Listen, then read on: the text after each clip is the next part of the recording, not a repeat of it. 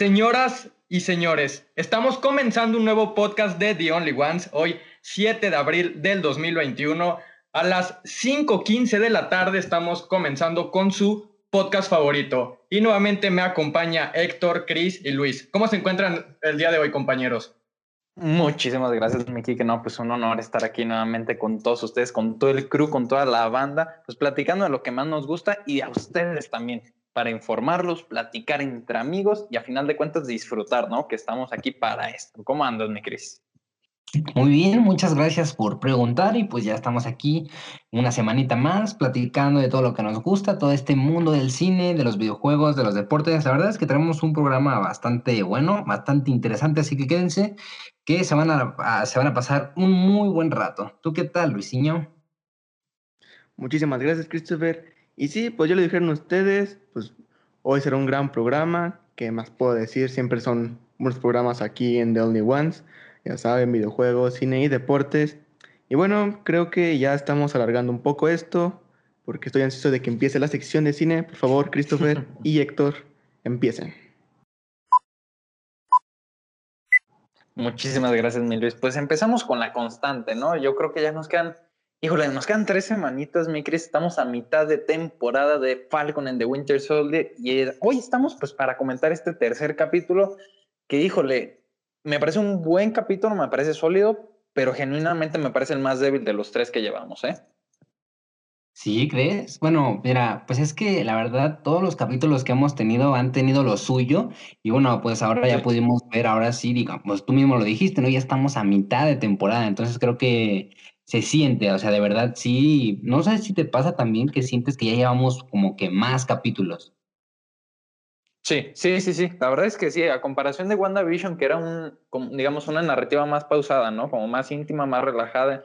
Y siento que aquí van muy rápido, van desarrollando los personajes cada minuto a minuto, la historia también avanza exponencialmente. La verdad es que sí, sí se siente como, como si ya lleváramos más tiempo con estos personajes, digo, mm, sin importar que ya los hemos visto en otras pelis, ¿no? Sí, bueno, a mí, mira, sí me gustó el capítulo, creo que tuvo mucha acción, eso me gustó, pero sigo sin entender tampoco, pues, la parte de estos villanos, ¿no? De los que quieren hacer que el planeta tenga menos vida de las que había antes, que se olvidaron de ellos. La verdad es que es una motivación bastante extraña. Ahora lo que pudimos ver, ¿no? Ya se están haciendo más villanos y más malos. Más malotes. Ándale, sí, sí, sí el villano que se hace más villano. Esto sí lo sentí medio extraño, como que no queda muy bien, pero pues sí está bastante interesante. Y yo, y, mucha gente ya está hablando de esta serie, lo platicábamos la semana pasada, ya es eh, los programas más populares, ¿no? A nivel mundial, entonces creo que va por buen camino. Esperemos que tal, ojalá y sí cierre de una manera pues correcta. Y bueno, ese final, ese cameo, ¿no? ¿Qué te pareció al final? ¿Te sorprendiste o si era algo que ya te esperabas? No, sí, sí, sí me sorprendió, ¿eh? Te soy totalmente honesto. La verdad es que sí me sacó de onda, porque, mira, veníamos de WandaVision, que sí, a mí es una serie que como un todo me gustó, pero seamos honestos, sí decepcionó un poco con lo que fue su final. Se sintió un poco rápido, se sintió presionado, apresurado, perdón. Y de hecho el mismo director lo comentó, o sea, había un episodio más en camino, pero por cuestiones de COVID no lo pudieron sacar. Entonces, tomando eso en cuenta, ese repertorio que tiene Marvel con un final y, e incluso una historia que no terminó de cumplir todas las expectativas, yo la verdad es que no esperaba ningún tipo de cameo, ¿sabes? O sea, sé que estos son los personajes del MCU, sé que son los personajes que hemos visto en películas, pero la verdad es que no esperaba nada grandioso. Ahora, esta, este personaje que aparece, para los que no sepan de quién estamos hablando, no, no estamos hablando de Baron Simon, no estamos hablando de la gente 13, sino de este personaje que aparece como una de las guardianas, ¿no? De Wakanda. Ay, no me acuerdo ¿cómo se llaman? Tienen un nombre, las guardaespaldas de Pantera Negra. Y la verdad es que, híjole, yo creo que esto abre una gran posibilidad, no solo por el simple cameo, que es emocionante, sino en el próximo capítulo, Chris. O sea, la pregunta que te va a hacer es muy extraña, pero la verdad es que yo lo veo bastante probable. ¿Crees que en el cuarto capítulo vayamos a Wakanda? Uy, es una buena pregunta y no creo. Yo, mira, fíjate, tengo mis teorías sobre el siguiente capítulo y es que, bueno, ahorita en el último, en el tercero que vimos, pues ya vimos una relación, pues, un poco tóxica, así, entre Simo, el soldado del invierno, Falcon, ahí, pues, intentando ser amigos y no, ¿verdad? Porque evidentemente es un villano, Simo, bueno, eso nos habían dado a entender, ahora se está portando muy bien y a mí, a mí me pasaba durante todo el capítulo y yo decía, es que los va a traicionar, o en alguna escena un poco tensa, yo decía, los va a traicionar, en algún momento incómodo, los va a traicionar. Era esta mente que tenía todo el tiempo, ¿no? Y ahora parece ser que, pues no, o sea, parece ser que quiere ser su amigo o enmendar las cosas, o es acaso que él está buscando otra cosa, ¿no? Y necesita su apoyo. Eso por un lado. Y ahora que tenemos la participación de esta guardiana, ¿no? Que tú dices de Black Panther, pues va a estar muy interesante porque sabemos que Simo pues había matado, ¿no? Al rey Tachaca, entonces todavía tiene ahí pues bastante culpa en el mundo de Wakanda, entonces creo que sí van a ver ahí varias cosas. Recordemos también, creo que es importante recalcar que había dicho Boki, ¿no? Que realmente cuando estuvo ahí en Wakanda era cuando se sentía libre, ¿no? Hasta incluso dijo una vez como su papel, ¿no? Que era como lobo blanco o algo así. Sí se hace bastante interesante todo esto. Entonces estoy casi seguro de que en este cuarto capítulo que se viene vamos a ver aquí una disputa, un pleito o algo entre Falcon con Simo. Eh, no sé si ellos dos en contra de, por ejemplo, Wakanda o bueno, la Wakandiana. Y, Imagínate. Porque yo creo que, tal vez no a golpes, pero sí creo que va a haber ahí alguna clase de pelea o pleito, ¿no? Verbal, obviamente, en el que digan, pues, qué pesa más de la balanza y qué es lo que van a hacer primero, es recuperar el escudo o aclarar este asunto que tiene con Wakanda. Va a ser muy interesante, pero pues veamos, ¿no? Veamos cómo se desarrolla el siguiente capítulo. Totalmente, totalmente de acuerdo. Híjole, ya ves, yo ya sé que tú terminas. Tú eres una de las personas que, que conozco que más enojadas terminaron con ese famosísimo cameo que mencionó Paul Bettany en WandaVision y que a final de cuentas no terminó siendo nadie importante, ¿sabes? O sea, terminó siendo el mismo actor. Pero el director, bueno, si no creo que está siendo una directora de todos los capítulos de Falcon and the Winter Soldier, ya mencionó que en el quinto capítulo va a haber una aparición de un personaje muy, muy importante y que va a emocionar muchísimo. Yo aquí sí lo creo, Chris. O sea, yo creo que ya, ya, ya, ya aprendieron su lección. No creo que vuelvan a jugar con los sentimientos de todo el Internet. Se les lanzarían al cuello. Pero yo la verdad es que, híjole, pensé y la primera persona a la que se me viene a la mente es Black Panther. ¿Tú crees que podríamos llegar a ver a Black Panther en, esta, en este quinto capítulo? Uy, se me hace muy pronto, tomando en cuenta que pues el actor eh, falleció lamentablemente, Chadwick Boseman. Todavía se habla de un recast o la verdad es que todavía son aguas peligrosas porque la gente no quiere que alguien supla ese papel. Que bueno, obviamente Black Panther es solo como un, pues básicamente como un rey, ¿no? Claramente cualquier otro personaje podría estar en ese rol sin ser el mismo personaje, a es lo que me refiero. Pero y esto del cameo me llama la atención, o bueno, la participación, ¿no? De una persona muy importante. Fíjate que ya todo este tipo de comentarios, desde que tú dices de lo de Paul Bettany, yo ya la verdad no los tomo en serio, como que me entra por una oreja y me sale por la otra. De hecho, ya ni me acordaba que habían dicho eso y sí es cierto, ya había oído, pero es que como que ya desde que desde ese momento mucha gente empezó a perder cada vez que decían que iba a salir un nuevo personaje, que iba a haber un cameo, o incluso en otras películas. Es más, mira, la de Spider-Man, la siguiente que se viene ya es que muchos decían que con Tobey Maguire, con Tom Holland, con Andrew Garfield, todo lo que se viene. La verdad es que esa película, que yo no creo que haya algo parecido, pero mucha gente sí pensaba y después de lo que vimos en WandaVision como que dijo, ah, estar haciendo teorías por mi lado, creo que no es buena idea. Y la verdad es que se bajaron expectativas de muchas películas y ya no sé si eso sea bueno o malo, porque mira, por un lado, cuando traes expectativas bajas, pues muchas cosas te sorprenden, pero el hecho de que ya no te dé tanta emoción ir a ver una película de Marvel, creo que es un problema. Sí, sí, la verdad es que sí. Híjole, yo creo que es algo, bueno, te lo digo desde mi perspectiva muy, muy humilde yo creo que es algo bueno ir con expectativas medias, no bajas. Yo digo que es bueno ir con expectativas medias. Si vas con bajas, pues la verdad es que cualquier cosa te puede sorprender, ¿no? Y ahí ya no estaríamos siendo justos con, con el nivel de calidad del producto. En cambio, si vas con expectativas muy altas, pues te vas a decepcionar, es lo más seguro. Es difícil que una película con teorías tan grandes eh, termine satisfaciendo todas tus expectativas. Yo creo que un punto medio es el necesario para todos los fanáticos y seguidores de cualquier cosa, no solo de Marvel porque a final de cuentas, pues sabemos que todas las personas que están detrás de un proyecto, tanto detrás como al frente de cámaras, pues están dando lo máximo, ¿no? Y se está notando, por ejemplo, en un producto como este de Falcon and the Winter Soldier, la verdad es que la química entre los actores brutal acción, me está gustando muchísimo la dirección, me está pareciendo muy sólida. Y por Dios, Chris, podemos hablar ya de varón Simo dando sacando los prohibidos en la pista de baile, por favor. Esa escena de dos segundos que hizo explotar el internet, por favor. Hablemos de eso y quiero saber tu opinión. Sí, eso te iba a decir que yo la verdad cuando vi el capítulo, o sea, es una súper rápida, ¿no? De hecho, ni siquiera le sí, sí, Yo vi el meme y luego dije, achis, ¿pasó esto? O sea, de verdad es una escena rápida, pero la repiten en loop, ¿no? En GIF y en GIF. La verdad fue que fue una escena bastante divertida y, hemos visto ya que el personaje ha evolucionado mucho ahí, inclusive muchos memes, ¿no? Que dicen Baron Simo en, en, Civil War y la verdad es que se veía un villano temible, ¿no? Yo me acuerdo, lo veía y decía, soy un hombre sin poderes, como logró poner a todos los Vengadores en su contra, ¿no? O sea, entre ellos. Entonces, la verdad es que era un personaje, pues, muy temible. Y digo, no es que no lo, no lo sea en este punto, pero sí creo que ha bajado ese temor que le teníamos. Y más que nada, pues, se ha ganado, creo que el cariño de la gente, ¿no? Como que si dices,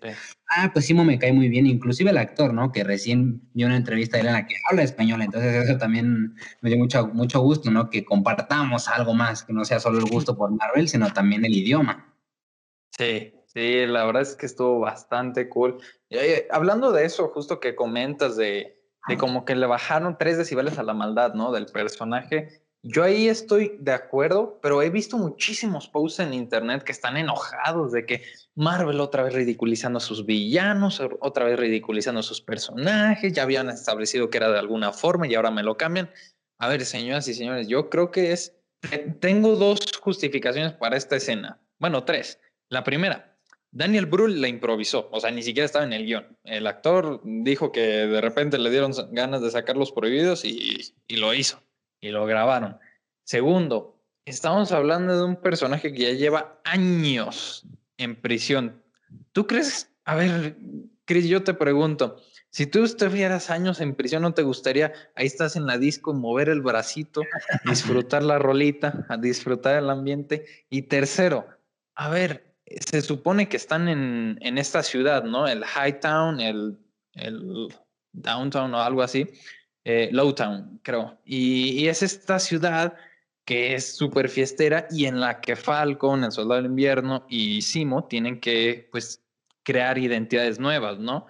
Pues yo creo que Simo, tal cual como que estaba siguiendo el papel, ¿no? Que estaba interpretando, esa es la justificación que yo le encuentro. Entonces, no sean tan exagerados, disfruten la serie o sea, ya si me presentas a Simo en el siguiente capítulo haciendo chistes, pues ah, bueno, igual y ya te lo cuestiono un poco, pero ahora es que es una escena que funciona en el contexto en la que está. Son dos segundos. Yo tuve que buscar un video por todo TikTok, Chris, eh, que funcionara como loop, que durara mínimo unos 30 segundos para subirla a mi story y poder poner una canción y poner así como bailándola. O sea, es, eh, fue muy complicado. O sea, son dos segundos, ¿no? No sean exagerados, gente, por favor.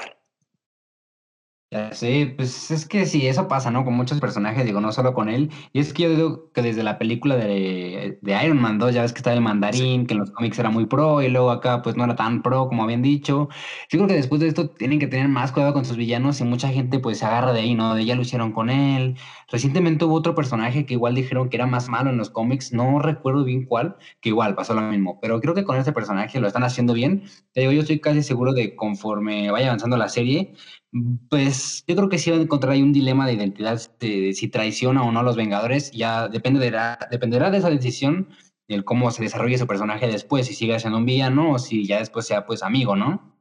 Sí, sí, un aliado. La verdad es que muchos lo están llamando un antihéroe. Imagínate, un, un equipo de Avengers oscuros, algo así, que ya muchos han tirado por, digamos, las cartas ahí por internet que Moon Knight podría formar parte de este equipo, Baron Simo es uno de los posibles integrantes, eh, Hulk Rojo por parte del Capitán Ross, que si no me equivoco vamos a tener la oportunidad de verlo en la película de Black Widow, que bueno, va a ser una película pues de flashback de alguna forma, por así llamarla, pero aún así pues la presencia de ese personaje no está en vano, entonces veamos qué tiene planeado Marvel Studios para el futuro de todos sus personajes, la verdad es que fue un capítulo sólido, la historia está avanzando bastante y el cuarto capítulo, híjole, yo creo que si vamos a Wakanda las posibilidades se expanden de una forma impresionante. ¿eh? Claro que sí, pues esperemos ver el siguiente capítulo, ya lo estaremos aquí comentando con todos ustedes para que igual pues veamos, ¿no? Si fue lo que esperábamos, qué esperamos ahora del quinto, ¿no? Que ya estaremos más cerca del final de la temporada, pero sí. ¿Qué noticia traemos, mi actor? ¿Qué otra noticia? No, mira, aquí traemos pura calidad, fresquita las noticias. La verdad es que, híjole, la nueva entrega de Creed, esta pues ya sería trilogía, ¿no? Que continúa la historia de Rocky Balboa y ahora del hijo de Apollo Creed, como Adonis Creed, interpretada por Michael B. Jordan como el hijo y Sylvester Stallone, obviamente, pues reiterando, ¿no? En su papel de Rocky. Sylvester Stallone confirmó que Rocky no iba a estar regresando por esta tercera entrega de la, de la trilogía y eso me pone muy triste, mi Cris, eso me pone muy triste. Va a estar bien raro porque, mira, yo desde el principio, a mí me habían dicho que viera las de Creed y a mí me gustaron mucho las de Rocky, entonces dije, ok, me voy a animar para ver las de Creed. Vi la 1 y me gustó y después dije, a ver la 2, ¿qué tal? no Porque normalmente es difícil que la 2 supera la 1. Y digo que tal vez no la superó, pero está bastante al nivel, ¿no? Creo que sí es muy buena película y desarrolla muy bien a los personajes, todo lo que quieras. Y yo estaba muy ansioso por ver la tercera entrega, pero es que estamos de acuerdo que, ok, Michael B. Jordan es un buen actor y obviamente, pues sí, puede llenar la pantalla un rato, pero creo que las películas de Creed son Creed y Rocky, o sea, van de la mano. Sí, sí, sí, estoy totalmente de acuerdo contigo. O sea, estamos hablando de que la primera entrega de Creed es una joya, una de las mejores películas de deporte que se han hecho en la historia, así te la pongo, y por el hecho de que no simplemente está reflejando una batalla en el ring, sino fuera del ring. Y en este caso, Sylvester Stallone, pues presenta esta batalla, ¿no? Digo, spoilers, perdón, pero ya, ya es viejita, es como el 2014. Sylvester Stallone, bueno, Rocky, presenta esta batalla contra el cáncer. Y la verdad es que encontrar esta dualidad de la lucha en el ring y lucha en la vida real, la verdad es que fue algo que me tocó muchísimo. Es una historia muy valiosa, muy digna de, pues, de continuar, ¿no? La historia el legado de esta saga y la verdad es que yo creo que la segunda entrega logró continuar esta historia de manera muy, muy correcta, dando un cierre de arco a, a, Silvestre Stallone muy correcto, pero sí esperaba ver un poco más de su personaje en esta tercera entrega, que por cierto va a ser dirigida por Michael B. Jordan. Entonces, híjole, me llama mucho la atención cómo lo va a arreglar, cómo lo va a solucionar este actor y director ahora porque es como comentas, o sea, es una presencia muy importante en la saga. Pues, él es el líder de la saga.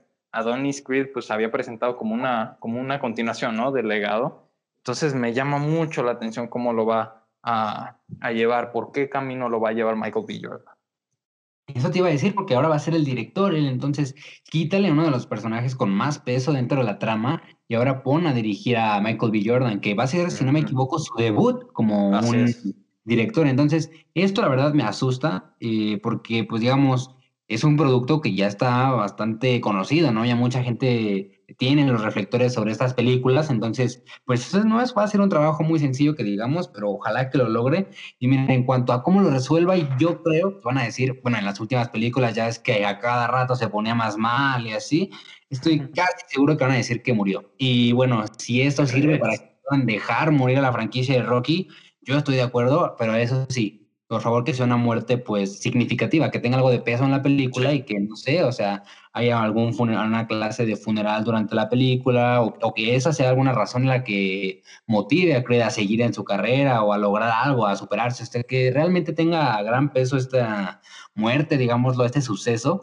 pero para que puedan dejar morir la franquicia, que bueno, ya si quieren después hacer Creed 4, pues ya será otra historia, pero realmente el personaje de Creed, de, de Creed, de Rocky, pues tendría un cierre, que creo que es lo que necesita, ¿no?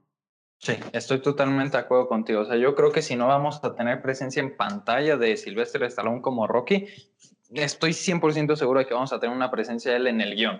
No sé, yo me lo imagino. Sí, yo la verdad es que sí tenía esta teoría de que van a, a morir, a matar a este personaje y de esa forma, pues, no sé, fungirlo como, pues, como gasolina, ¿no? Como combustible para el personaje de Adonis Creed para enfrentar el reto que sea que tenga que enfrentar en esta tercera entrega. O igual toda la película va a ser con respecto al duelo. Eso sería bastante interesante. Eh, eh, sería un aspecto que no se ha explorado como tal. Digo, en la primera película de Creed pudimos ver un poco de eso con todo el asunto de Apolo, pero no lo vimos en total profundidad. Entonces yo creo que eso sería un camino muy interesante por el cual llevar a la franquicia. Y como comentas, o sea, si ya hacen una Creed 4, pues que ya sea digna, ¿no? De, de continuar este legado. Sí, que ya trate de otros temas. Digo, si te digo, si lo van a matar, que lo hagan de manera bien, que tenga peso en la película. Y pues ya, si deciden después hacer Creed 4, pues que sea una historia, pues sí, o sea, que sigue el hilo, pero pues ya podría ser una historia completamente diferente. Pero por favor, que no pierda la esencia de lo que son las películas de Creed, que pues es este esta, porque también recordemos la película, pues tiene acá a su novia, ¿no? Que también padece de problemas auditivos. Entonces, creo que si muere la, ya ves que igual, el mismo caso, conforme avanzan las películas, le va fallando más, le va fallando más. Recordemos que era artista, ¿no? Entonces, pues es un elemento que ocupa mucho en su vida.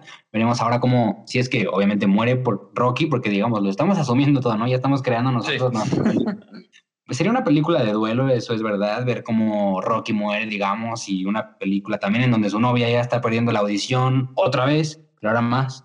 Eh, pues va a estar interesante. Digo, yo por lo que estoy más nervioso no es tanto de que salga Rocky, porque creo que la película puede continuar, te digo, de muchas maneras, el chiste es que lo hagan bien, pero la dirección de Michael B. Jordan es la que me pone ahí como un poco asustado, porque, pues no sé, va a ser su debut, digo, a lo mejor si hubiéramos tenido un trabajo de él antes, pues tendríamos bases, ¿no? Diríamos, ah, ok, pues él va como por este rollo, pero no tenemos nada con qué compararlo. Entonces, va a estar muy interesante. Yo solamente espero que sea una excelente película. Totalmente. La verdad es que es una de las sagas que más me agradan y que más me gustan, que más me apasionan. La verdad es que sí, yo espero una gran tercera entrega. Nos vamos con la segunda noticia. Mi Cris, ¿cuál será? Mira, la siguiente noticia es la siguiente, y es que ya tenemos el tráiler de Loki, ya habíamos tenido un pequeño adelanto hace unos cuantos meses, pero ahora sí ya nos enseñaron tal cual el, el tráiler, y la verdad es que a mí me gustó, lo vi ya varias veces en inglés, también ya después cuando salió en latino lo volví a ver, y es que cada vez como que vas agarrando más cositas, hay muchas imágenes, muchos personajes, y una historia pues que abarca un tema que no se ha abarcado, valga la redundancia, eh, en Marvel, ¿no? Que es esto de las líneas temporales. Y yo creo que en esta serie se van a resolver muchísimas dudas. ¿Tuviste el tráiler?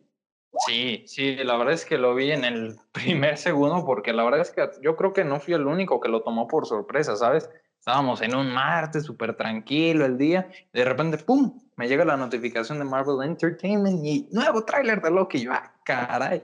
Y sí, o sea, lo vi en el primer segundo, me gustó muchísimo. Yo creo y, espero que estés de acuerdo conmigo, Chris. Yo creo que esta va a ser la serie que más deslumbre en el aspecto visual de todo Marvel Studios. Porque WandaVision, sí, o sea, proponía en el aspecto visual, pero sobre todo en el narrativo. Falcon en The Winter Soldier estamos viendo una fórmula visual, no necesariamente tener una fórmula es malo, pero la verdad es que sí estamos viendo un estilo visual bastante parecido a lo que es el MCU. En cambio, Loki, la verdad es que sí siento que hace una locura y un deslumbre visual en efectos especiales y en cuestión artística, ¿eh?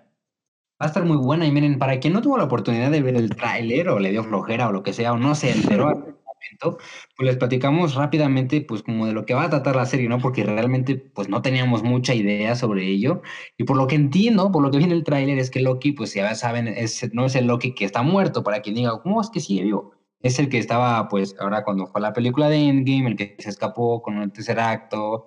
El chiste es que, pues, todo parece indicar que estuvo viajando y moviéndose por todos lados, ¿no, Héctor? Y después, pues, lo, lo, arrestan de alguna manera la policía del espacio, por decirlo de manera, y le dice, oye, pues, es que has creado, pues, muchas como líneas alternas, ayúdanos a responder y, y arreglar todo, ¿no? Entonces va a ser una serie que va a ser pues como ver a un villano intentando ayudar, pero a la vez creo que va a ser mucho de que va a estar intentando engañar a todos para escapar. O sea, sí va a ayudar, pero por su, por su propio bien. Ahora sí que va a ser como un mercenario, ¿no?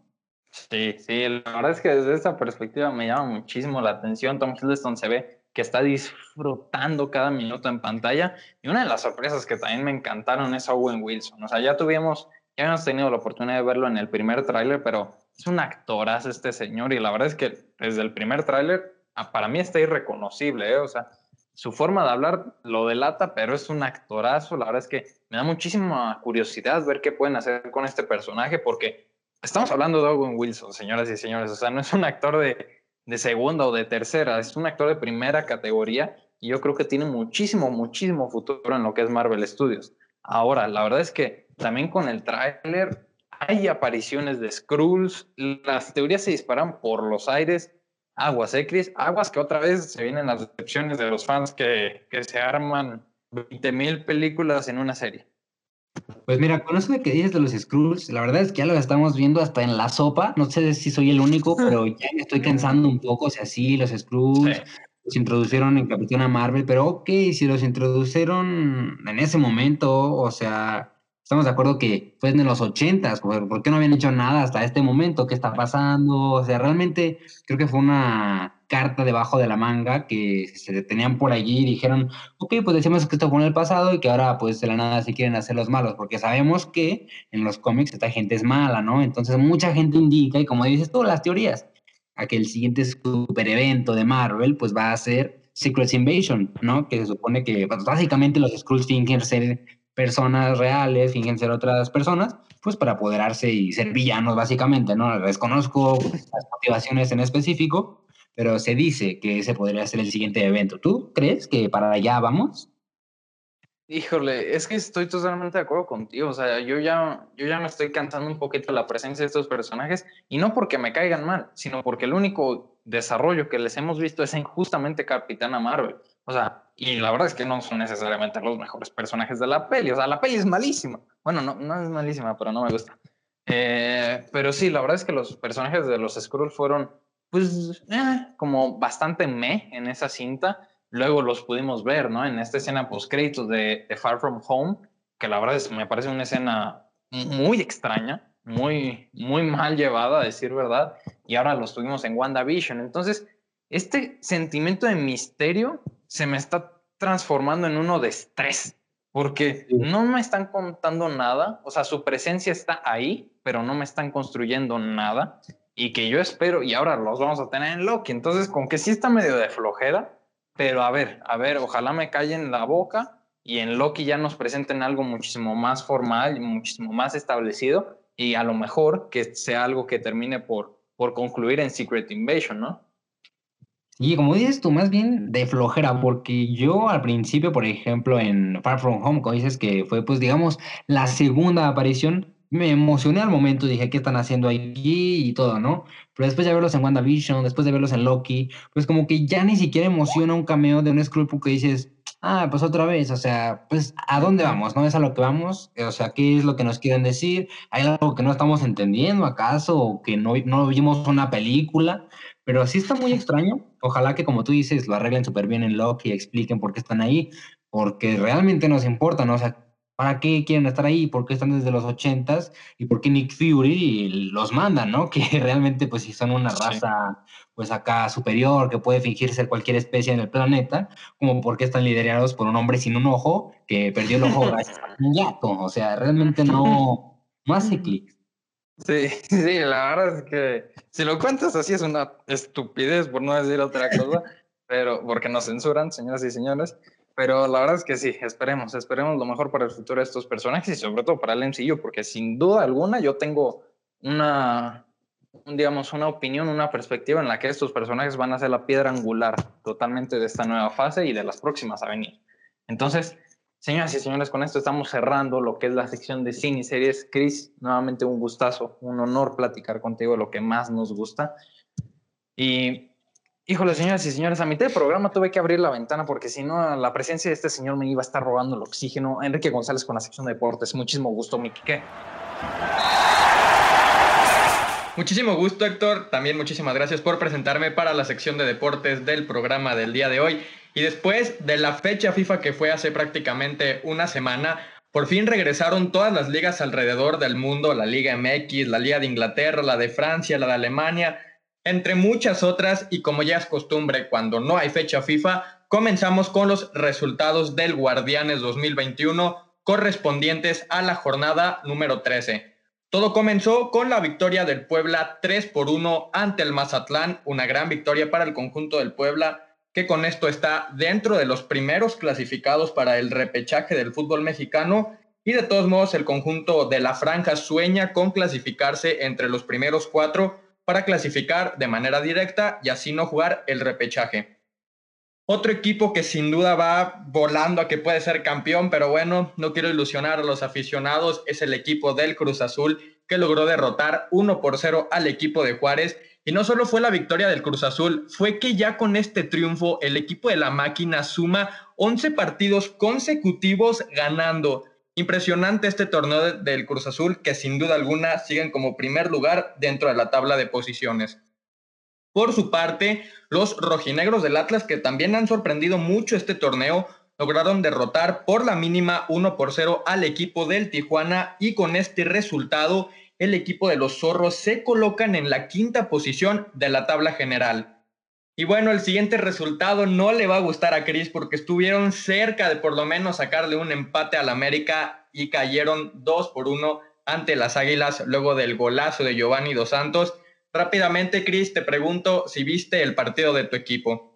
Sí lo vi. ¿Qué hace Giovanni dentro del campo? Que no estaba lesionado hace dos años. O sea, realmente se a arruinar el juego al Necaxa. Pero sí, ¿qué onda? El Necaxa empezó ganando. La verdad es que durante todo el partido se había visto superior, superior al América por mucho, la verdad tengo que admitirlo, que aunque pues ya tenemos a un nuevo director técnico y lo que quieras, pues no se ha visto un cambio realmente fuerte. Obviamente ya no perdemos con una diferencia de tres goles, pero pues no es lo mismo. O sea, realmente un empate hubiera sido mucho mejor que este resultado, porque aparte, pues es un mal sabor de boca, ¿no? Al principio íbamos ganando, después un empate que dices, bueno, pues un punto, y ya te estás uno pues ahí resignando y todo cuando llega Giovanni y mete el último gol. Pero bueno, pues eso es a lo que nos tenemos que atener, por lo menos en esta temporada. Esperemos que pronto se recupere y pues le vaya mejorcito al equipo.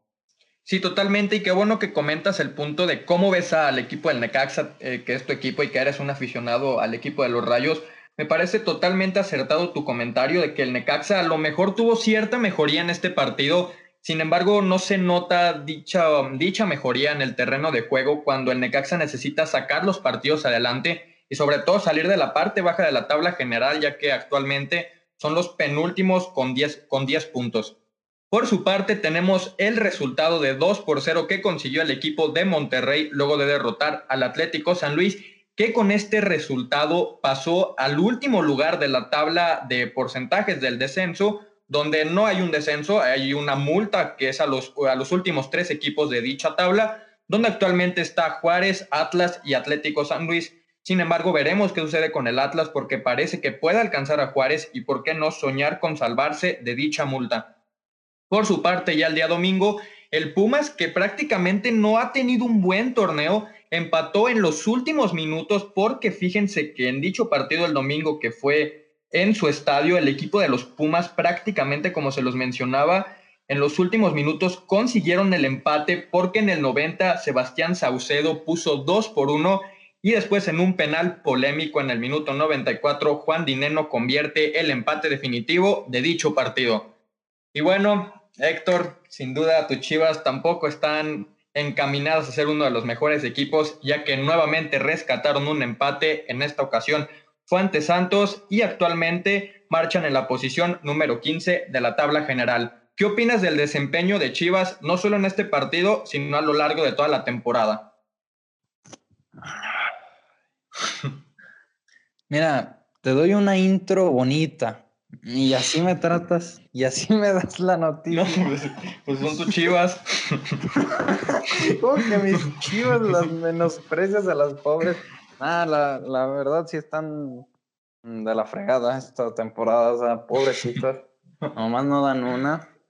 Bueno, han sido más empates que derrotas, estamos de acuerdo, pero sí, la verdad es que el desempeño ha sido deplorable. La verdad, si ya hablamos honestos, si hablamos serios, el desempeño de las Chivas esta temporada ha sido pésimo. Eh, la verdad es que no se encuentran ni por dónde puedan pasar. Las defensas están totalmente rotas, la ofensiva muy floja. El director técnico, señoras y señores, ¿qué estás haciendo? Te hablo, te hablo de The Only Ones, de la preparatoria Cuauhtémoc. ¿Qué estás haciendo? Tienes al equipo más grande de todo México y no sabes ni cómo llevar a tus jugadores, por favor. No, no es el más grande de todo México. Fin del comunicado, Kike. Por favor, no sigas hablando. Mm, obviamente las Chivas es el mejor equipo de todo México. Bueno, eso lo debatiremos eh, posteriormente, si quieres. Ya tenemos pendiente otro debate en la sección claro, de videojuegos. Como Last of Us y Red Dead, ¿no? Sí, sí. Pero bueno, regresando al tema, fíjate que todo mundo dice lo mismo que tú acabas de decir, bueno, todos los aficionados de las Chivas, porque fíjate que no han visto una mejoría en torno a este torneo con Víctor Manuel Bucetich, que prácticamente todo este torneo ha trabajado lo igual que el pasado con los mismos jugadores. Entonces veremos qué pasa para el equipo del rebaño, que sin duda necesitan una reestructuración y veremos, como lo comentaba, qué sucede con el equipo rojiblanco. Y de México volamos hasta Inglaterra para irnos a los resultados de la Premier League correspondientes a la jornada número 30 de la, de la Liga de Inglaterra. West Brom venció 5 por 2 al Chelsea, una total sorpresa la que consiguió el equipo visitante, que en este caso fue el West Brom, después de derrotar contundentemente al equipo del Chelsea, que vendía en gran momento dentro de la, de temporada desde la llegada de su nuevo entrenador, de Thomas Tuchel, sumaban 15 partidos consecutivos sin perder. Sin embargo, llegó West Bromwich, que es el equipo, el penúltimo equipo de la clasificación de, Inglaterra, a vencerlos 5 por 2 en su propio estadio. Por su parte, el Manchester City es más líder que nunca luego de vencer 2 por 0 al Leicester City, que hasta el momento se mantiene en la tercera posición en el partido más atractivo de esta jornada número 30 que fue entre Liverpool contra Arsenal, el equipo red salió victorioso de casa del Arsenal 3 por 0. Por su parte, el Newcastle y el Tottenham empataron a 2. El Manchester United consiguió una gran remontada 2 por 1 ante el Brighton y con esto se mantienen segundos en la clasificación.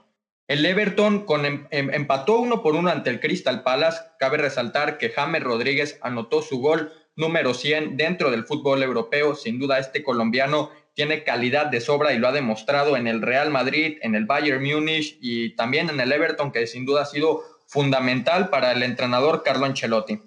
Y por último tenemos la victoria del sorpresivo West Ham que marcha cuarto en la posición de la tabla general porque fíjense que la temporada pasada estaban teniendo una temporada desastrosa, incluso estuvieron cerca de descender. Sin embargo, en esta temporada hubo una completa reestructuración y actualmente, como se los mencionaba, son cuartos en la clasificación y en el partido de la jornada número 30 vencieron 3 por 2 al Wolverhampton, equipo donde juega Raúl Jiménez, sin duda lo están extrañando muchísimo y como hemos mencionado a lo largo de muchos episodios de The Only Ones, el mexicano Raúl Jiménez sigue en su proceso de recuperación después de la lesión que sufrió la fractura de cráneo el pasado mes de diciembre. Por su parte, nos vamos hasta Italia para platicarte los resultados de la jornada número 29 de dicha competencia, porque el Milan empató uno por uno ante la Sampdoria, sin duda un resultado que no le favoreció al Milan, ya que está despegado a 11 puntos del líder que es el Inter de Milán. Por su parte, el Atalanta logró derrotar 3 por 2 al Udinese, también el Atalanta que a pesar de haber sido eliminado de la UEFA Champions League, sigue demostrando buena calidad en sus delanteros y actualmente marchan cuartos en la posición de la posición 4 de la Serie. Por su parte, la Lazio venció 2 por 1 al Spezia. Napoli, el Chucky Lozano regresó a este partido y lograron la victoria a su equipo 4 por 3, un partido de muchos goles ante el Crotone. Por su parte, el Sassuolo y la Roma empataron a 2, al igual que el clásico de Turín entre Torino y Juventus, Cristiano Ronaldo volvió a ser el salvador para el equipo de la Juve, anotando el gol del empate a 10 minutos del final. Y por último tenemos al actual líder, al equipo que sin duda está destruyendo a toda la, Serie A, que es el Inter. Logró la victoria 1 por 0 ante el Bologna. Y bueno, tenemos algunos partidos pendientes de igual manera de la Serie A, y es que el día de hoy, miércoles 7 de abril, el correspondiente a la jornada número 28, es decir, la pasada, se jugó el partido entre Inter y Sassuolo, que recordemos que no se jugó en su fecha original debido a los casos de COVID-19 presentados en el equipo del Inter. Y dicho equipo logró la victoria 2 por 1 ante el Sassuolo, por lo que se convierten nuevamente más líderes que nunca. Y también se jugó un partido muy esperado que fue correspondiente a la jornada eh, número 3 entre Juventus contra Napoli. La Juventus salió victorioso 2 por 1 contra el equipo del Chucky Lozano, que cabe resaltar, solo jugó 54 minutos. De ahí nos vamos hasta Francia para compartirte los resultados de la Ligue 1, porque fíjense que en la jornada número 31 Lille derrotó 1 por 0 al Paris Saint-Germain en el Parque de los Príncipes. Prácticamente estos equipos eran el primero y el segundo, el Paris Saint-Germain era el primero, sin embargo con este resultado caen a la segunda posición y el Lille se coloca en la primera con tres puntos de ventaja sobre el cuadro del PSG. Por su parte, en la Bundesliga, Liga de Alemania, correspondiente a la jornada número 27, Borussia Dortmund cayó 2 por 1 en casa ante el Eintracht Frankfurt Y por su parte, en otro duelo de equipos que están en primero y segundo, Bayern Múnich logró derrotar 1 por 0 a Leipzig y parece que el Bayern Múnich volverá a ser campeón de la Liga de Alemania y veremos qué equipo le puede quitar esta hegemonía al Bayern Múnich. Sin duda no va a ser esta temporada, yo les aseguro que el equipo bávaro será campeón porque realmente están muy bárbaros en la Liga de Alemania.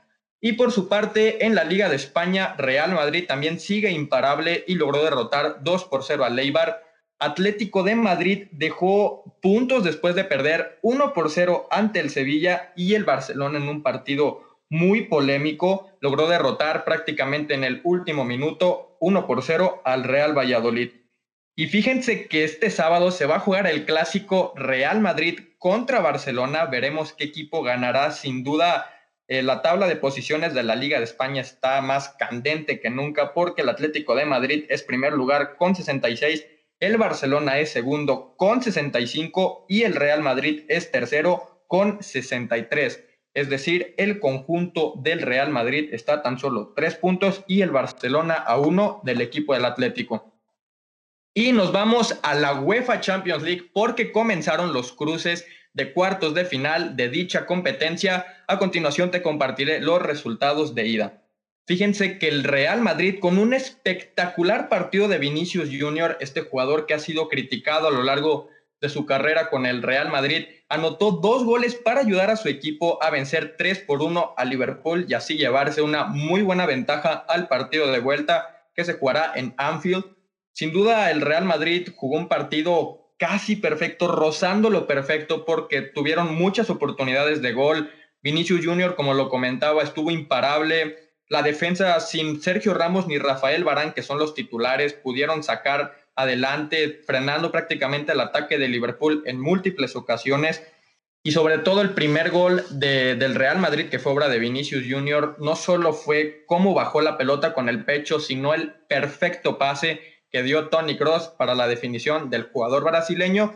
Y con esto el Real Madrid se lleva una muy buena ventaja a Anfield, como ya se los mencionaba. Por su parte, de igual manera, el día de ayer, martes 6 de abril, lograron derrotar el Manchester City 2 por 1 al Borussia Dortmund, también en un partido polémico. El Manchester City se lleva una mínima ventaja al partido de vuelta eh, que se hará en Alemania en el Signal Iduna Park. Por su parte, el día de hoy, miércoles, el Chelsea logró la victoria 2 por 0 ante el Porto. El Tecatito Corona tristemente tuvo un error que le costó el segundo gol a, su equipo, que es el Porto, y por eso el conjunto blue, el Chelsea, se lleva una gran ventaja para el partido de vuelta. Y sin duda el partido más esperado de estos cuartos de final era entre el Bayern Múnich y el Paris Saint-Germain, la final de la edición pasada, y sin duda nos regalaron un partidazo en la ida porque fíjense, les voy a dar una pequeña crónica de lo que sucedió en dicho encuentro. Todo comenzó con el Paris Saint Germain volcado al ataque los primeros minutos y gracias a eso en el minuto número 3 Kylian Mbappé adelantaba al conjunto parisino 1 por 0. Posteriormente al minuto 28 Marquinhos después de una gran asistencia de Neymar logró el 2 por 0. Sin embargo el Bayern Múnich se puso pilas y después del gol de Eric Maxim Choupo-Moting eh, acortaron distancias 2 por 1 y Thomas Müller al minuto 60 puso el empate 2 por 2, pero al minuto 68 salió la figura de Kylian Mbappé, que sin duda es de los mejores jugadores actualmente, si no es que el mejor, y con un golazo prácticamente se llevó a toda la defensa, recortó y a primer palo un golazo al minuto 68 y el Paris Saint Germain en casa del Bayern Múnich se lleva la ventaja de 3 por 2. A continuación te compartiré cómo serán los partidos de vuelta, mejor dicho, eh, las fechas. Y el Chelsea contra Porto y Paris Saint Germain contra Bayern Múnich, estos partidos fueron los últimos que les, que les comenté. Se jugarán el 13 de abril, el martes, mientras que el Borussia Dortmund contra Manchester City y el, y el Liverpool contra Real Madrid se jugará el miércoles 14. Sin duda tenemos una semana para visualizar cómo llegan los equipos al partido de vuelta y así que lleguen de la mejor forma para llegar a las, a las semifinales que esperemos también sean bastante, bastante interesantes. Y rápidamente nos vamos a las noticias porque según los últimos reportes, Tigres se contactó con la Juventus para preguntarles sobre, sobre Douglas Costa. En caso de que esto se confirmara, sin duda sería una bomba monumental para el equipo del Tigres y sobre todo para el fútbol mexicano. Aunque el único impedimento para el conjunto de Monterrey sería el alto salario que cobra el seleccionado brasileño. En otra noticia, tenemos que según los últimos rumores, Joao Félix, actual futbolista del Atlético de Madrid, es el principal objetivo de la Juventus para la próxima temporada. Cabe recordar que el equipo del Atlético de Madrid pagó por él 126 millones de euros al Benfica por sus servicios. En otro fichaje ya casi confirmado, tenemos que de acuerdo a medios en Inglaterra, el central de Leipzig, Ibrahima Konate, sería nuevo jugador de Liverpool por 40 millones de dólares. Sin duda, Konate ha sido uno de los mejores defensas y a Liverpool, como lo vimos en el partido contra el Real Madrid, les hace falta mucha defensa, un defensa que tenga carácter. Bueno, tienen a Virgil van Dijk, sin embargo, él está lesionado por toda la temporada y sin duda han sufrido mucho esta temporada con dicha, lesión de Van Dyke. Por su parte, en otra noticia, tenemos que según medios en Inglaterra, Manchester City le ofrecería un contrato de 5 años y 33 millones de dólares anuales a Erling Haaland. Si este fichaje se llega a concretar, el noruego de 20 años sería el mejor pagado en la historia de la Premier League. Y bueno, hablando de Early Brown Haaland, otro jugador que sin duda es de los mejores del mundo con sus apenas 20 años ha conseguido grandes récords individuales. Y es que fíjense que su padre y el representante de Haaland se fueron de gira por, todo, por toda España. Es que fíjense que por la mañana del jueves pasado se reunieron con el Barcelona, con el presidente Joan Laporta, pues para un posible fichaje. Sin embargo, horas más tarde se confirmó que se juntaron con el presidente del Real Madrid, con Florentino Pérez, pues ya prácticamente para cerrar el traspaso porque está más cerca del Real Madrid que del Barcelona y se mencionan en diversos medios en España que la ida a Barcelona fue una estrategia del representante y del padre para presionar al Real Madrid y así poder cerrar el traspaso del Borussia Dortmund, aunque se menciona que dicho equipo no está interesado en vender a su máximo jugador. Sin embargo, si llega una oferta de 180 millones de euros, es muy probable que Haaland salga del conjunto alemán. De todos modos, quedan varias semanas para determinar el futuro de, este jugador, entonces veremos a qué equipo llega y si es al Real Madrid. Cuidado porque el Madrid es favorito para ganar la Champions, entonces Haaland llegaría a un equipo contendiente a dicho torneo. Por su parte, regresamos al fútbol mexicano y nuevamente con los Tigres, porque luego del desempeño decepcionante que está teniendo Tigres en esta temporada, se confirmó que harían una limpia y dejarían ir a jugadores como Javier Aquino, Guido Pizarro, Julián Quiñones y Nahuel Guzmán al término de la temporada. Sin duda estos jugadores han sido pieza fundamental para Ricardo Ferretti en todas las temporadas donde estos jugadores han estado y veremos con qué jugadores pueden suplir en caso de que salgan. Sin duda se menciona la llegada de, que ya les comentaba, Douglas Costa, también se menciona Isaac Brizuela, el actual mediocampista de Chivas, igual el lateral del Atlas, Jesús Angulo. Entonces veremos qué pasa con el futuro de los Tigres. Por su parte, regresamos a España porque la Real Sociedad se convirtió, se convirtió en campeón de la Copa del Rey edición 2020. Recordemos que en este torneo no se pudo jugar por la pandemia, entonces la final se tuvo que jugar eh, prácticamente hace una semana. Eh, eh, la, Real Sociedad, como se los mencionaba, logró derrotar al Athletic de Bilbao por marcador de 1 por 0. El único gol del partido fue anotado por Mikel Oyarzábal. Aún así, el, el Athletic de Bilbao tendrá una revancha en la final de la Copa del Rey de este año ante el Fútbol Club Barcelona. Regresamos a otra noticia de fichajes porque según los últimos rumores Paris Saint-Germain decidió bajarle el precio a Kylian Mbappé entre 150 a 120 millones de euros para no dejarlo ir gratis la próxima temporada, ya que terminaría contrato con el conjunto parisino. Y con esto nos vamos a la NFL porque sin duda también han habido muchas noticias interesantes. Una de ellas es que los Seahawks llegaron a un acuerdo con su receptor, uno de los receptores más infravalorados de toda la temporada pasada y sobre todo de otras temporadas. Estoy hablando de Tyler Lockett, que le extendieron su contrato por los próximos cinco años a cambio de 69 millones de dólares de los cuales 37 fueron garantizados.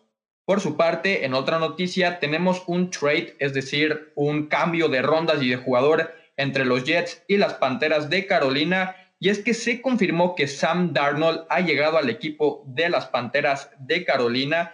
en un acuerdo que se cerró de la siguiente manera. Jets recibió una sexta ronda del draft del 2021 que prácticamente está a pocos días de comenzar, además de haber recibido una segunda y una cuarta ronda del draft del 2022. Y como se los mencionaba, Panthers únicamente recibió al coreback de 23 años, Sam Darnold.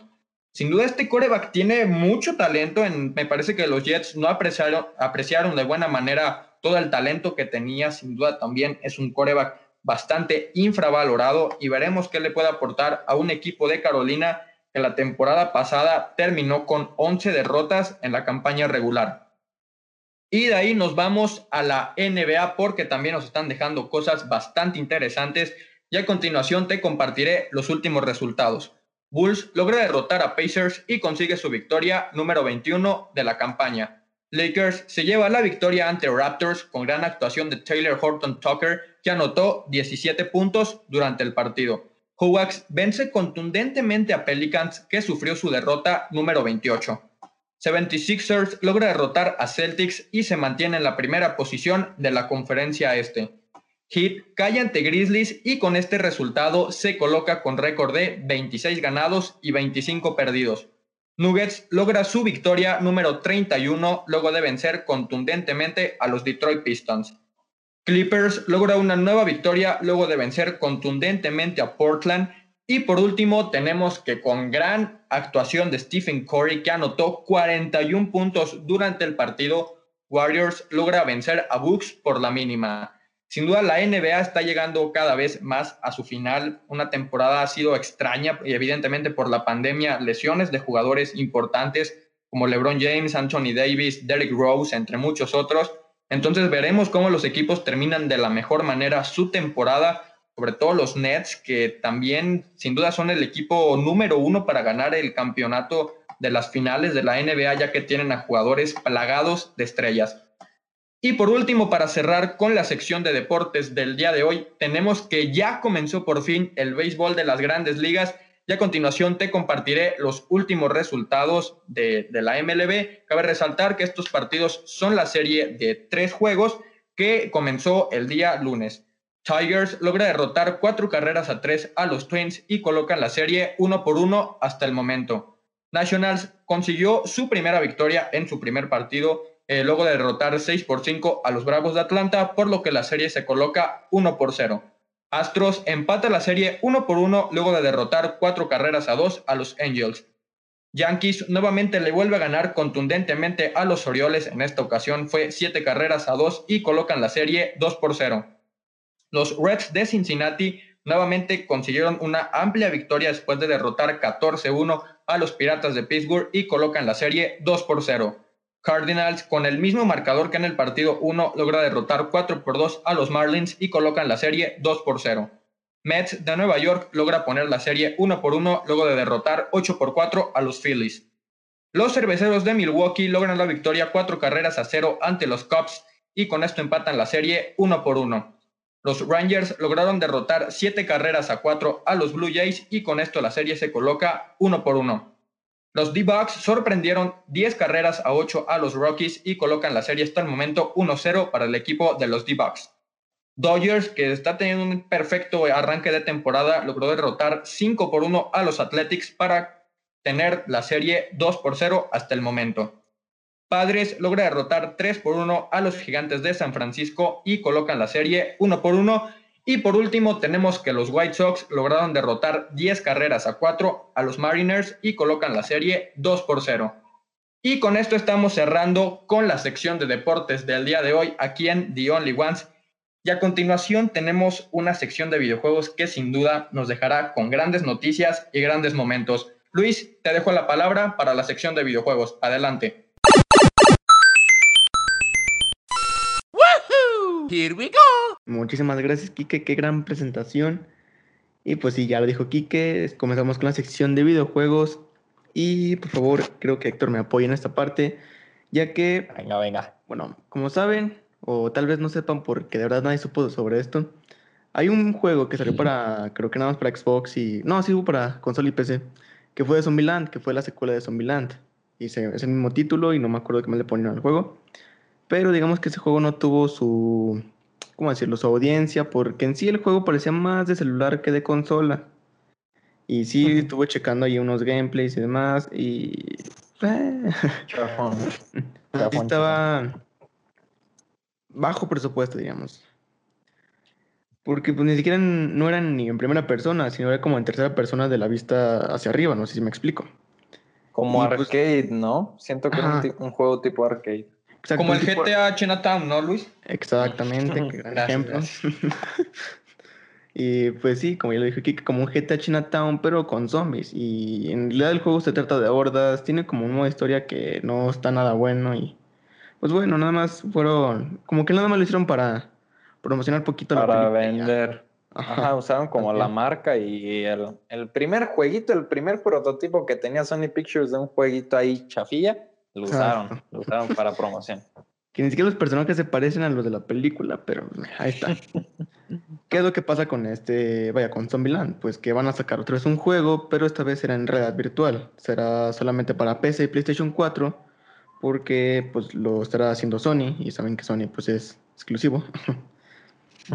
y pues ya hay una imagen que, pues al menos es el diseño de los personajes y ya se parecen un poco más, ya tiene el estilo más de este Zombieland. Y pues nada, veremos cómo, cómo le va este juego. No, me parece que hay tráiler. No, aún no hay nada. Solo está anunciado y pues... Bueno, La verdad es que me parece muy curioso que estén sacando un, un videojuego a estas alturas porque mira, o sea, la primera entrega ya tiene más de 10 años, la segunda salió, si no me equivoco, en el 2019, que genuinamente me parece una buena película, pero no fue el gran éxito, ¿sabes? O sea, Sí, fue un sí. éxito moderado, estuvo, tuvo un recibimiento bueno. Entonces me parece interesante eh, que estén sacando un juego, sobre todo de realidad virtual, que es- estemos de acuerdo en que no son juegos baratos, ¿sabes? O sea, son juegos que sí llevan su trabajo en cuestión artística y, y de programación. Entonces me llama la atención ver qué tiene Sony Pictures entre manos y, y ver qué también tienen para el futuro de la franquicia, ¿no? ¿Tú verías, estás emocionado por una posible Zombieland 3? Digo, porque este juego no está hecho por nada, ¿sabes? mira, tal vez emocionado no, pero, o sea, sí me alegraría un poco como de, ah, Zombieland 3. Mira, Sí. porque pues, o sea, como- como tú dices, la primera película sí me gustó mucho y la segunda sí fue, me gustó, pero no como la primera. Sí, sí, sí. fue- siento que fue un pequeño bajón, pero no, no es una mala peli. Está lejos de ser. Exactamente, y pues bueno, ya Sonic Pictures anunció un juego de realidad virtual para, bueno, de Zombieland. Y pues bueno, esperemos que no sea como el otro juego. Y así pasamos a la siguiente noticia. Y esta es una noticia bastante interesante porque, a ver, para empezar, tengo que explicar esto. Free Fire y PUBG Mobile son parte de una empresa llamada Tencent Games. Que esa empresa, pues claramente también tiene acciones de Epic Games, tanto Fortnite y también acciones de, vaya, de Activision, como Call of Duty. Entonces digamos que estos Battle Royale son como primos lejanos. ¿Qué es lo interesante de esto? Que este estudio va a realizar un juego de, hablando de zombies, un juego de zombies de mundo abierto. Hay un trailer, vi el trailer y digamos que es un poco parecido al, como al Rust, pero con zombies. No sé si me explico. Y pues se ve bastante interesante. O sea, de mi punto de vista sí es un juego que yo jugaría.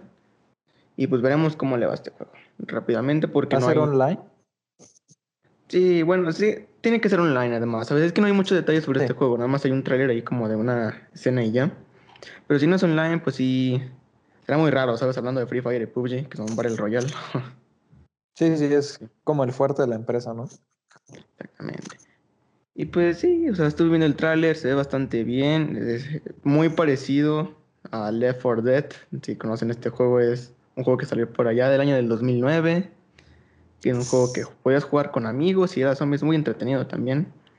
Pero este juego tiene, vaya, mejoras a nivel gráfico y demás.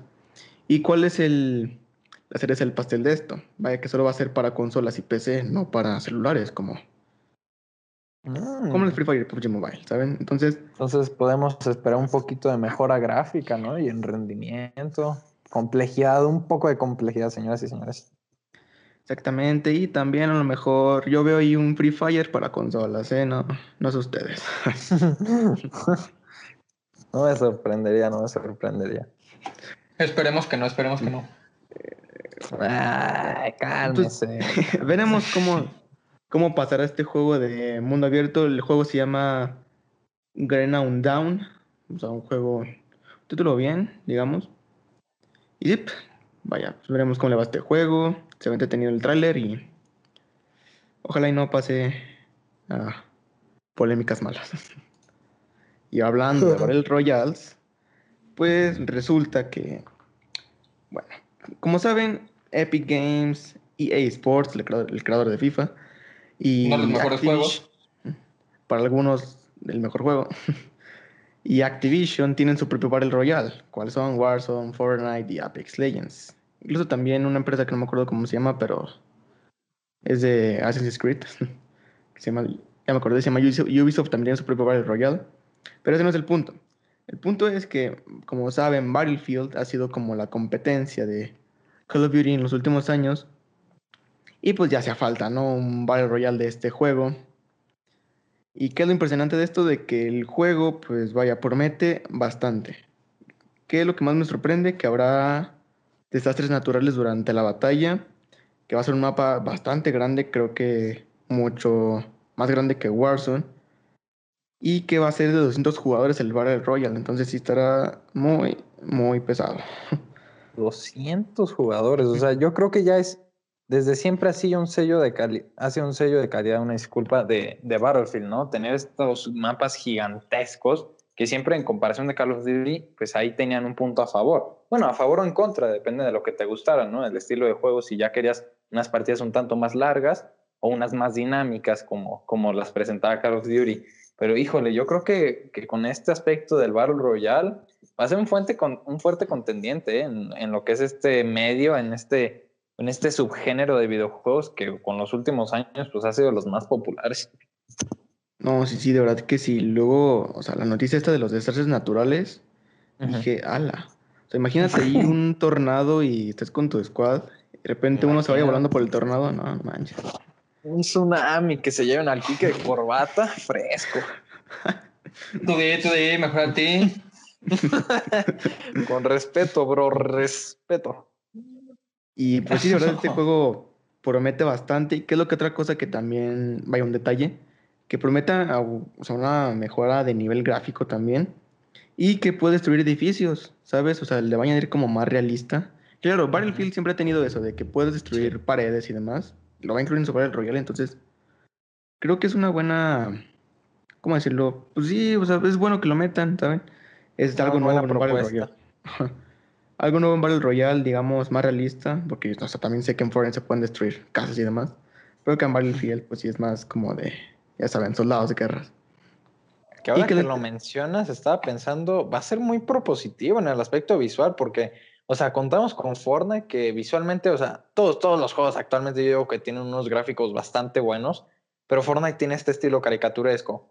Warzone Exacto. mantiene este aspecto un tanto más realista, pero se sigue manteniendo como un, pues este, este factor, ¿no? Que sigues viéndose de videojuego, porque pues a final de cuentas no cuenta con una destreza gráfica como lo podría contar otras, otras consolas. En cambio, Battlefield yo creo que sí va a presentar algo sobre la mesa y es este aspecto deslumbrante en cuestión visual. O sea, esto de los desastres naturales yo creo que va a ser una locura y sobre todo con el aspecto online, ¿no? O sea, el, el- el estar en una llamada con tus amigos de repente que se lo lleven y ¡ah! siendo que, que va a ser muy entretenido desde el aspecto visual, muy propositivo, la verdad. Sin duda, un- una experiencia de juego muy diferente a lo que serían unos Battle Royale. Y bueno, fue- creo que fue una buena estrategia de Battlefield esperarse a que Sí. sacar este Battle Royale, porque sí, ya había un rumor de que Battlefield quería sacar su Battle Royale, pero lo tenía ahí como escondido y ya como que sacaron Warzone, Fortnite y dijeron, nah, ya sé por dónde. Y vaya, una técnica de Battlefield, ¿eh? Pues esperemos que vaya bien. No sé el peso del juego porque ya me imagino que ha de pesar un disco duro en completo, porque de verdad sí, van a añadir muchísimo. Para que te vayas borrando el FIFA, Kike. Eso nunca, eso nunca. ¿Qué pasó? O el Maiden, el Maiden. No, el Maiden sí, no, nada, ese está sagrado ahí. Muy buen juego. Prosigue, Luis. Dejemos que la gente conocedora hable. Y bueno, ya rápidamente, ya para estar cerrando ya con el programa, pues ya se confirmó que se habrá E3. Repito, vaya, el E3 es como los premios Grammys, pero para los videojuegos. Inicialmente iba a ser del 15 al 17 de junio, pero ya no, ya lo cambiaron a de 12 al 15 de junio. Entonces, vaya. O sea, no sé por qué lo cambiaron, no sé por qué le agregaron más días y... Que bueno, no me Sí. imagino qué juegos salieron este año que van a ser dominados. O sea, Es lo que te iba a preguntar, que quién crees que pudiera ganar eh, estos premios. Sin embargo, pues como lo comentas, considero o que, sea, no hubo... que no hubo juegos así que digas sorprendentes. Ajá, Sin embargo, sí. pues veremos Es, es qué, que, o sea, qué juego hay puede ganar. juegos que están previstos a estrenarse. Por ejemplo, el Resident Evil. ¿Te acuerdas de este, Luis? El Village. Ey, el O nuevo sea, Village. Tiene mucho potencial, pero pues no ha salido. Halo Infinite, según yo, también está para este año, pero pues nada. Eh, ¿Cuál otro? Ah, el Far Cry. El Far Cry 6 también es uno de los que se vienen fuertes. Digo, Giancarlo Esposito ya es garantía en cuestión de actuación.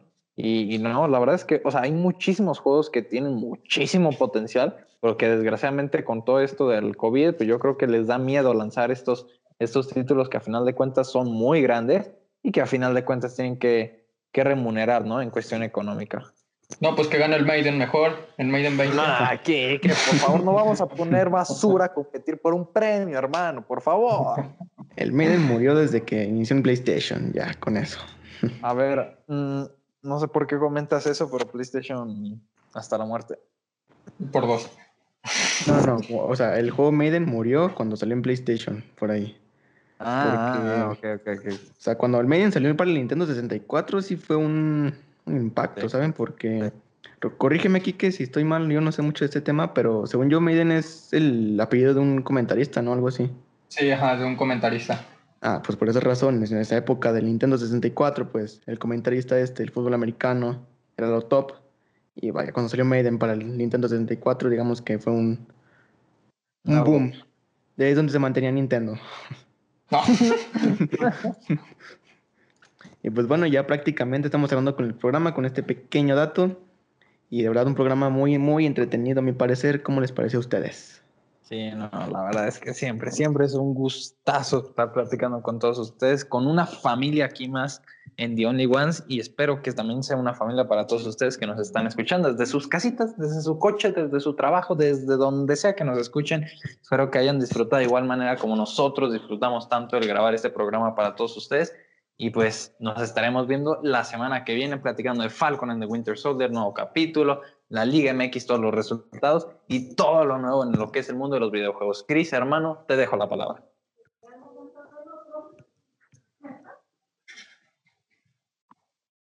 Al ¿Gustado? ¿Eh? ¿Hola? hola. ¿Sí me oyen? Sí, sí, adelante, que adelante. Ah, pues, Muchas gracias por escuchar el programa. La verdad es que siempre nos la pasamos muy bien aquí todos juntos. Espero que les haya gustado el programa y como es costumbre y tradición, les recuerdo que para deportes, videojuegos y cine, solo hay unos. The only Only one. Only one.